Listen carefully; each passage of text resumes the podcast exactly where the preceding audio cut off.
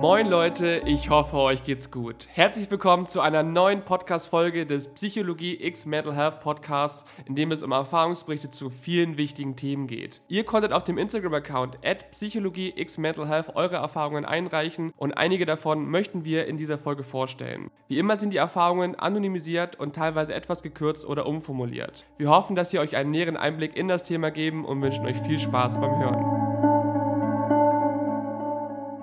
Jana, weiblich 16, schreibt: Bin seit über einem Jahr in jemanden verliebt, der meine Liebe aber nicht erwidert. Am Anfang dachte ich noch, dass es schnell wieder verschwinden wird, weil es bisher ja eigentlich immer so war. Aber nach über einem halben Jahr merke ich, dass es nicht so schnell vorbei ist. Es wird mit der Zeit immer schwieriger, diese Gefühle gegenüber ihm in seiner Anwesenheit zu unterdrücken. Unter anderem, weil ich immer eine Panikattacke bekomme, wenn ich ihn sehe, was das Ganze nicht einfacher macht. Trotz dessen, dass es mir nicht gut geht, damit, dass ich in ihn verliebt bin, macht es mich jedes Mal umso glücklicher, wenn ich eine Nachricht von ihm bekomme oder ein Bild von ihm sehe. Dieses Kribbeln im Bauch ist einfach ein wunderschönes Gefühl, welches ich nicht verlieren will, aber muss. Ich kann diesen Aspekt mit der Panikattacke sehr gut nachvollziehen, da man durch das Verliebtsein dieser einen Person so viel Macht gibt, dass man das Gefühl bekommt, in Gefahr zu sein, wenn man sie persönlich sieht. Man könnte ignoriert, ausgelacht oder ausgegrenzt werden, was enorm schmerzhaft wäre. Fühle dich auf jeden Fall ganz doll gedrückt, Jana. Tammy, nonbinär 13, schreibt: Ich habe vor ein paar Wochen ein Mädchen kennengelernt. Sie hat mich auf Instagram angeschrieben und wir haben herausgefunden, dass wir gar nicht weit voneinander entfernt wohnen. Einen Tag später haben wir uns getroffen. Es war sehr schön und wir haben danach weitergeschrieben. Ich habe ein bisschen nachgedacht und mir ist klar geworden, dass ich Gefühle für sie habe. Ich habe es ihr gestanden und sie hat gesagt, dass wir uns ein paar Mal treffen können und dann gucken, ob etwas daraus wird. Nun hoffe ich, dass ich eine Chance habe und wir zusammenkommen. Es ist echt irgendwie cool zu hören, wie viele Leute man auch durch Social Media kennenlernen kann. Von einigen habe ich sogar schon gehört, dass sie sich durch TikTok oder YouTube kennengelernt haben, was ich sogar noch erstaunlicher finde als Instagram. Ich drücke dir auf jeden Fall ganz doll die Daumen, dass sich das gut entwickelt, Tammy. Caro, weiblich 20, schreibt: Das erste Mal verliebt war ich in der fünften Klasse in eine Sängerin des Schulchors. Sie war jedoch schon in der achten. Ich habe ihr heimlich einen Brief geschrieben, wie toll sie ist, ohne selbst zu begreifen, dass ich in sie verknallt war. Wirklich begriffen, dass ich lesbisch bin, habe ich erst, als ich in der siebten dann wieder verliebt war und meine Freunde mich gefragt haben, ob ich diese Frau liebe. Da habe ich erst verstanden, dass diese Schmetterlinge, die flauen Beine und das Herzklopfen nicht nur mit Bewunderung, sondern auch mit Verliebtsein zu tun haben. Doch danach wurde es immer schwieriger mit der Liebe. Ich verwechselte Liebe mit Bewunderung und Neid und fing an, alle paar Monate einen neuen Crush zu haben. Das hatte viel mehr mit meinem psychischen Problem und Traumata zu tun, als mit wirklicher Liebe. Ich habe sogar angefangen, mich so zu kleiden wie die Person, die ich toll fand, und denselben Hobbys nachzugehen. Liebe ist schön, aber Liebe wird auch schnell zur Sucht. Heute, nach all den Jahren, weiß ich, wie oft ich schon emotional abhängig wurde von der Person, die ich toll fand, und ich weiß auch, dass ich aktuell so stark bin wie nie zuvor. Ich kann nicht aufzählen, wie viele Tiefpunkte ich allein wegen der Liebe hatte oder welche von ihr so stark verschlimmert wurden.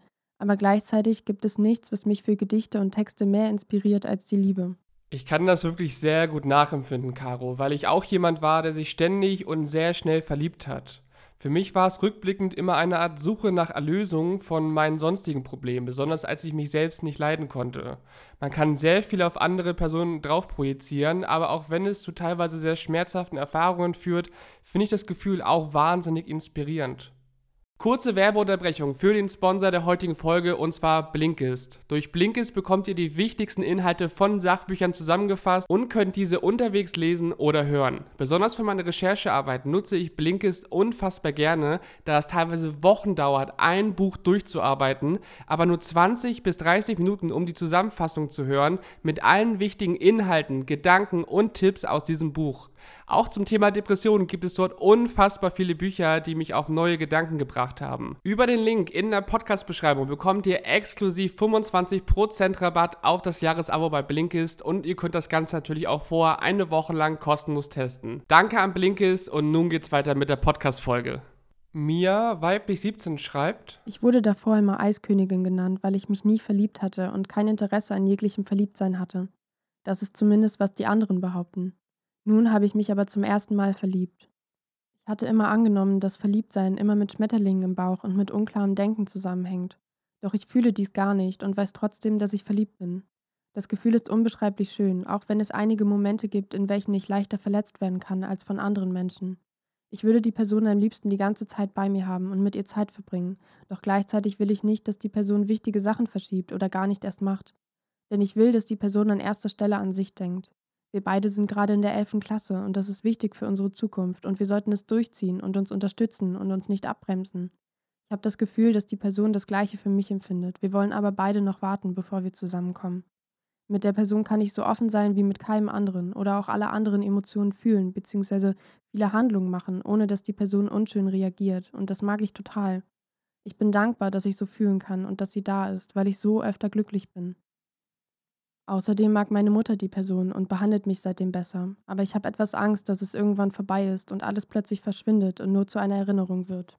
Auch wenn Verliebtsein ein wunderschönes Gefühl sein kann, würde ich nicht sagen, dass es komisch ist, wenn man sich nicht verliebt. Es kann sogar ein gutes Zeichen sein, dass man sehr im Reinen mit sich selbst ist und ein liebesvolles Umfeld hat. Ich wünsche dir auf jeden Fall sehr, dass diese schöne Zeit lange anhalten wird mir. Anne, weiblich 20, schreibt.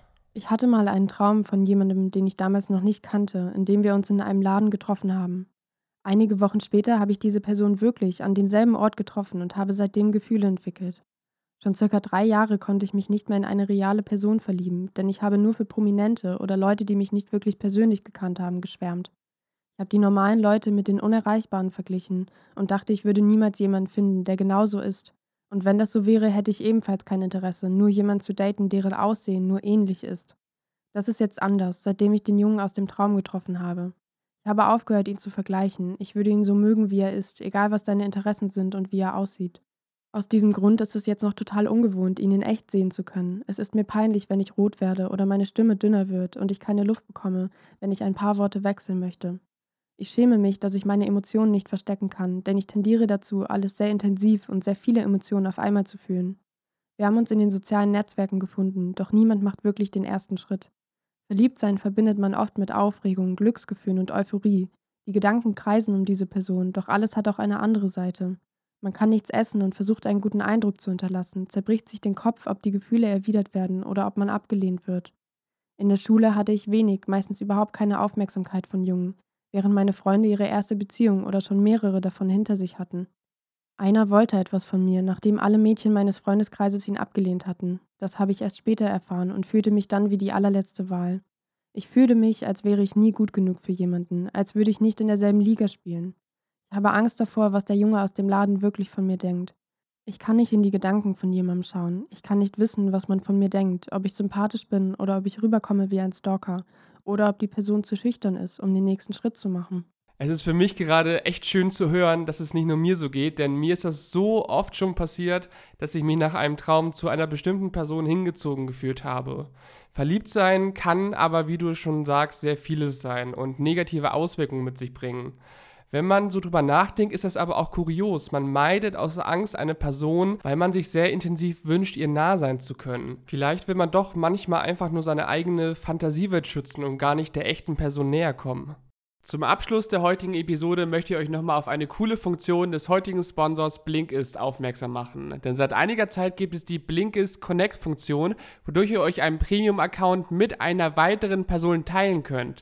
So könnt ihr zum Beispiel mit einem eurer Geschwister, eurem besten Freund oder eurer besten Freundin einen Premium-Account abonnieren und diesen zusammen benutzen. Blinkist beinhaltet aber auch noch viele weitere tolle Funktionen, wie zum Beispiel, dass man Textstellen markieren kann und dass Blinkist dir eine Art Playlist erstellt, mit der du eine Vielzahl an Büchern lesen kannst, um zum Beispiel dein Selbstwertgefühl zu steigern oder dich in einem bestimmten Themenbereich besser auszukennen. Denk weiterhin daran, dass du über den Link in der Podcast-Beschreibung exklusiv 25% Rabatt bekommst und ich bedanke mich sehr bei Blinkist für diese Zusammenarbeit.